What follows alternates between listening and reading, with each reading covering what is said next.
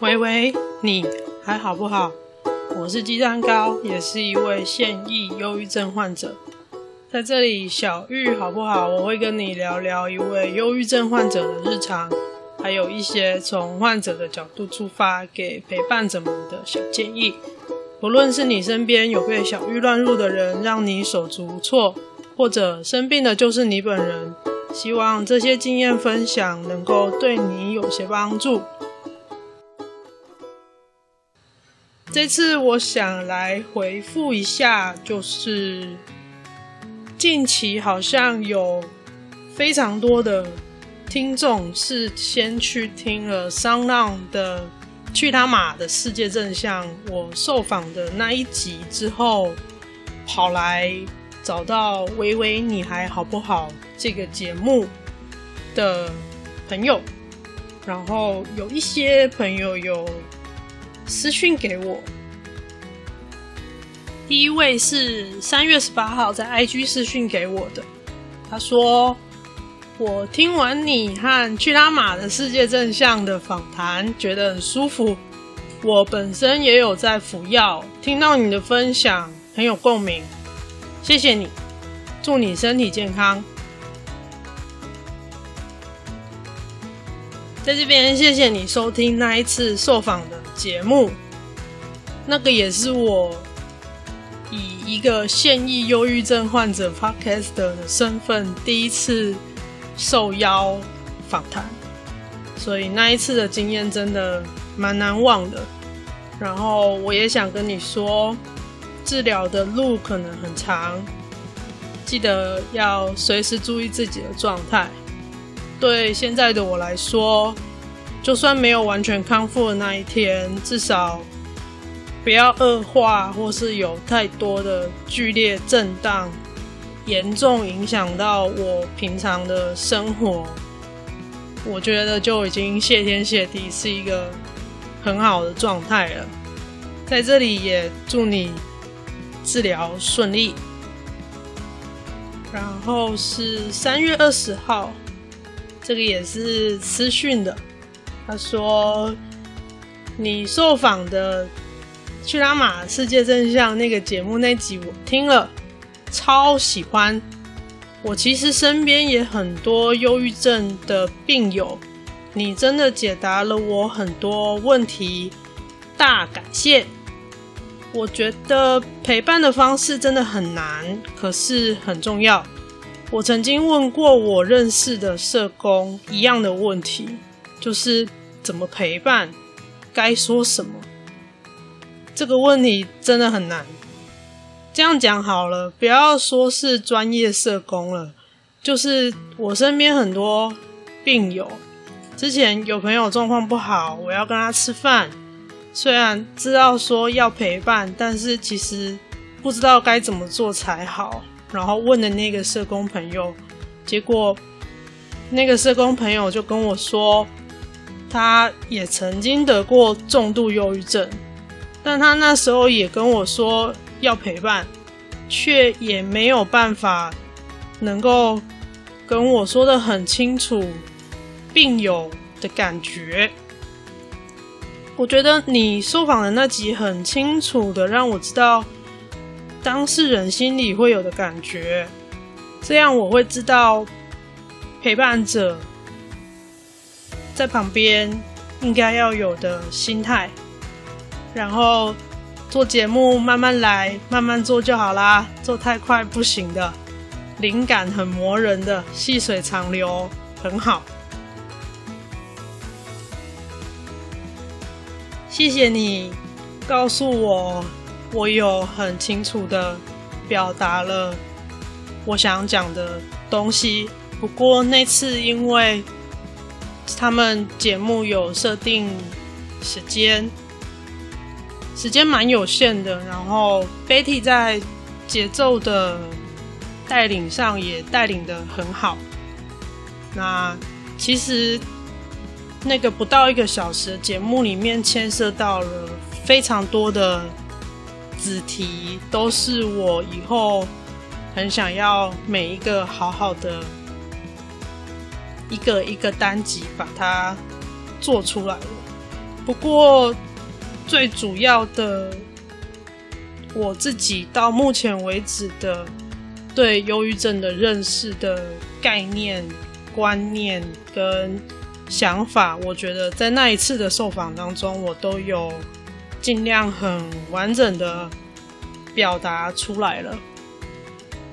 之后会有很多单集，我会慢慢的聊我在生活中跟亲友遇到的相处上的困境，还有我跟心理师学到的一些自我疗愈的技巧，还有我对旁边陪伴者的认知，因为我觉得。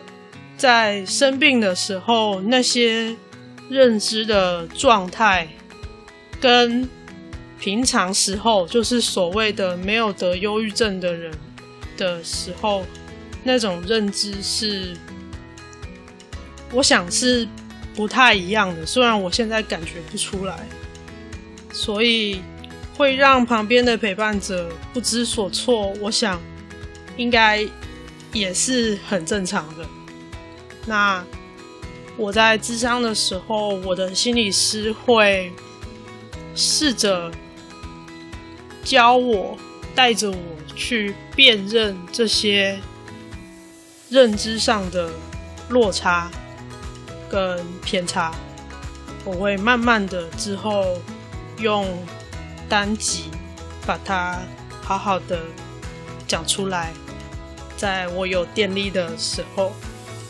所以我会记得你的提醒，细水长流，我会慢慢的做。谢谢你。然后是四月八号，这个在 IG 的现实动态 tag 我的，他说这集我很喜欢，鸡蛋糕在。节目里面灵机一动想了一个比喻：忧郁症的自己单脚站就很费力了，这时候还需要抵抗别人的力道。那些照顾者就是试着想要平衡我们的外力之一，但实际上需要维持平衡，不是靠那些人来拉我们，而是我们要练习双脚站好，或是单脚站稳。上次在 Podcast 聚会上认识的鸡蛋糕，也是说最多话的对象。在清醒的时候开到全档，是我在你身上感受到的气场，然后私下给你的诠释。内心祝福你，还有在 Podcast 小众场域中酝酿下次的见面。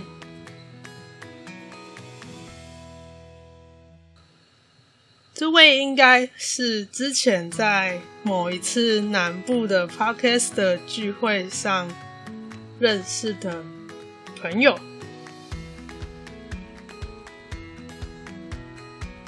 我很谢谢你的那一句私下的诠释，在清醒的时候开到全档，就是我近期有。渐渐认知到，就是我好像是一个可能天生没有内建刹车的人，所以会常常让自己陷入一个过劳的危机当中。这个部分我还在跟我的心理师一起。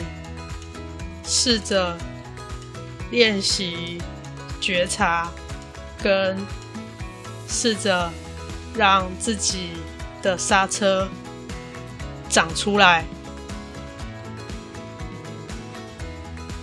在清醒的时候开到全档。也许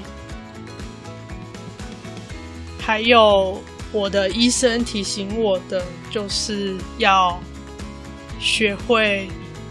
分配我的力气，而不是所有的事情都全力以赴，因为人生不会只有一件事要完成。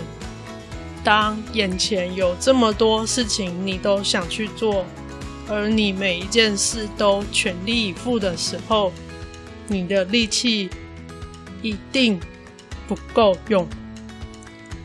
尤其在现在已经被小玉乱入，力气又变得那么少的情况下，你会更加不够用。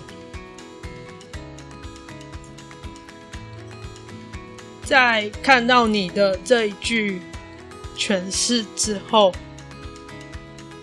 我想我才开始慢慢体会到我的医生跟心理师想要跟我表达的那个意思是什么，就是别人在我身上看到的那个气场是什么。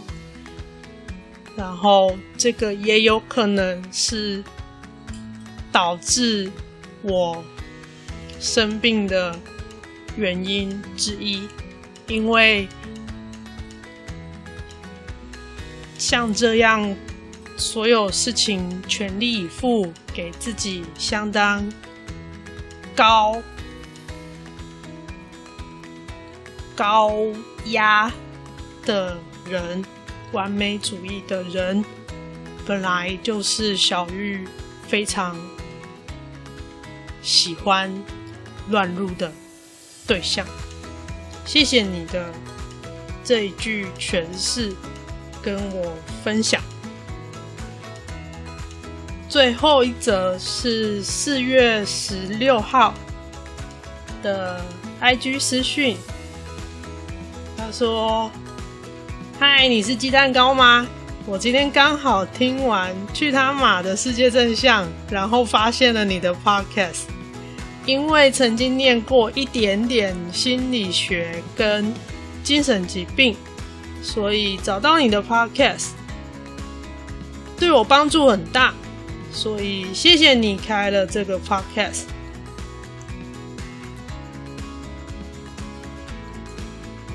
谢谢你的回馈。我觉得能够对你有帮助，真是太好，而且你还是有念过心理学跟精神疾病的专业人士诶，我只是个患者，我只是个素人啦。然后，其实开这个节目的初衷就只是我想要把。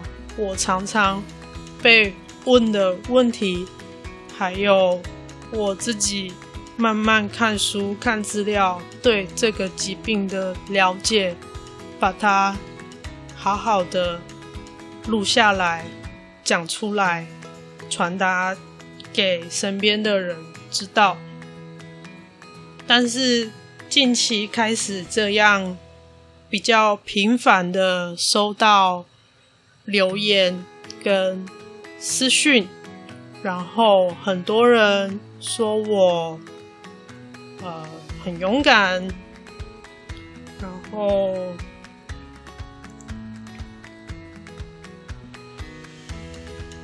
对别人有帮助，谢谢你愿意踏出这一步之类之类的回馈。我常常只能回一句：“谢谢你们。”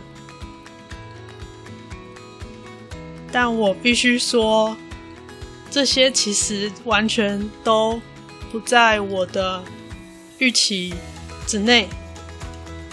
我不是说不在预期之内就是不好的。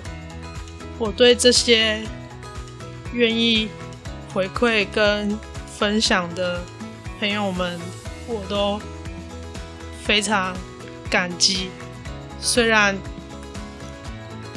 我现在感觉不到我是做了什么对你们有帮助，我做了什么让你们觉得有被支持、觉得温暖之类的。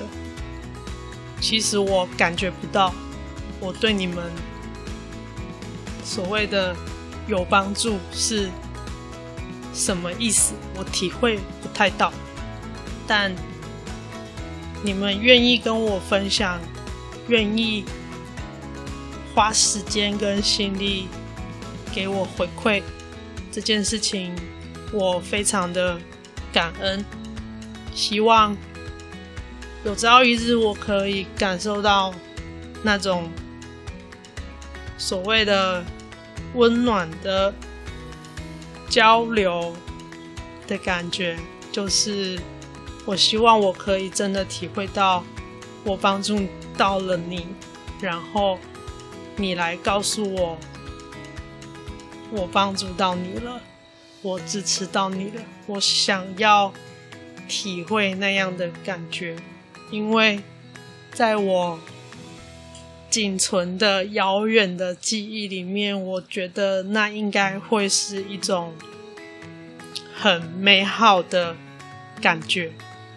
不然，应该也不会有那么多人去做那些所谓的助人工作了吧？是吧？谢谢你们。那么今天的回复留言就到这边。好的，这个节目是在 First Story 平台制作发布。First Story App 可以针对每个每个单集按爱心留言，也可以私讯或语音留言给我哦。另外，这个节目还有 Facebook 粉丝页、Instagram 跟 Gmail 账号，连接我都会放在下面的 Show Notes 节目笔记里面。有任何想法或建议，都可以留言、私讯或寄信给我。无论你在哪个平台收听，也都欢迎留言打星并分享给你的朋友。最后很重要，抖内功能已经上线喽，Apple Pay、Google Pay 跟 Line Pay 都已经开通了，不用注册任何账号，不用填写个人资料，一次五十块，一杯蜂蜜红茶的钱。如果你愿意，当然欢迎你随喜更多杯。虽然抖内的时候不用填个人资料，但如果你愿意留言给我的话，我会很开心的。抖内鸡蛋糕让我未来有机会可以做出更好的 podcast。我是电池坏掉人鸡蛋糕，小玉好不好？下次再聊，拜拜。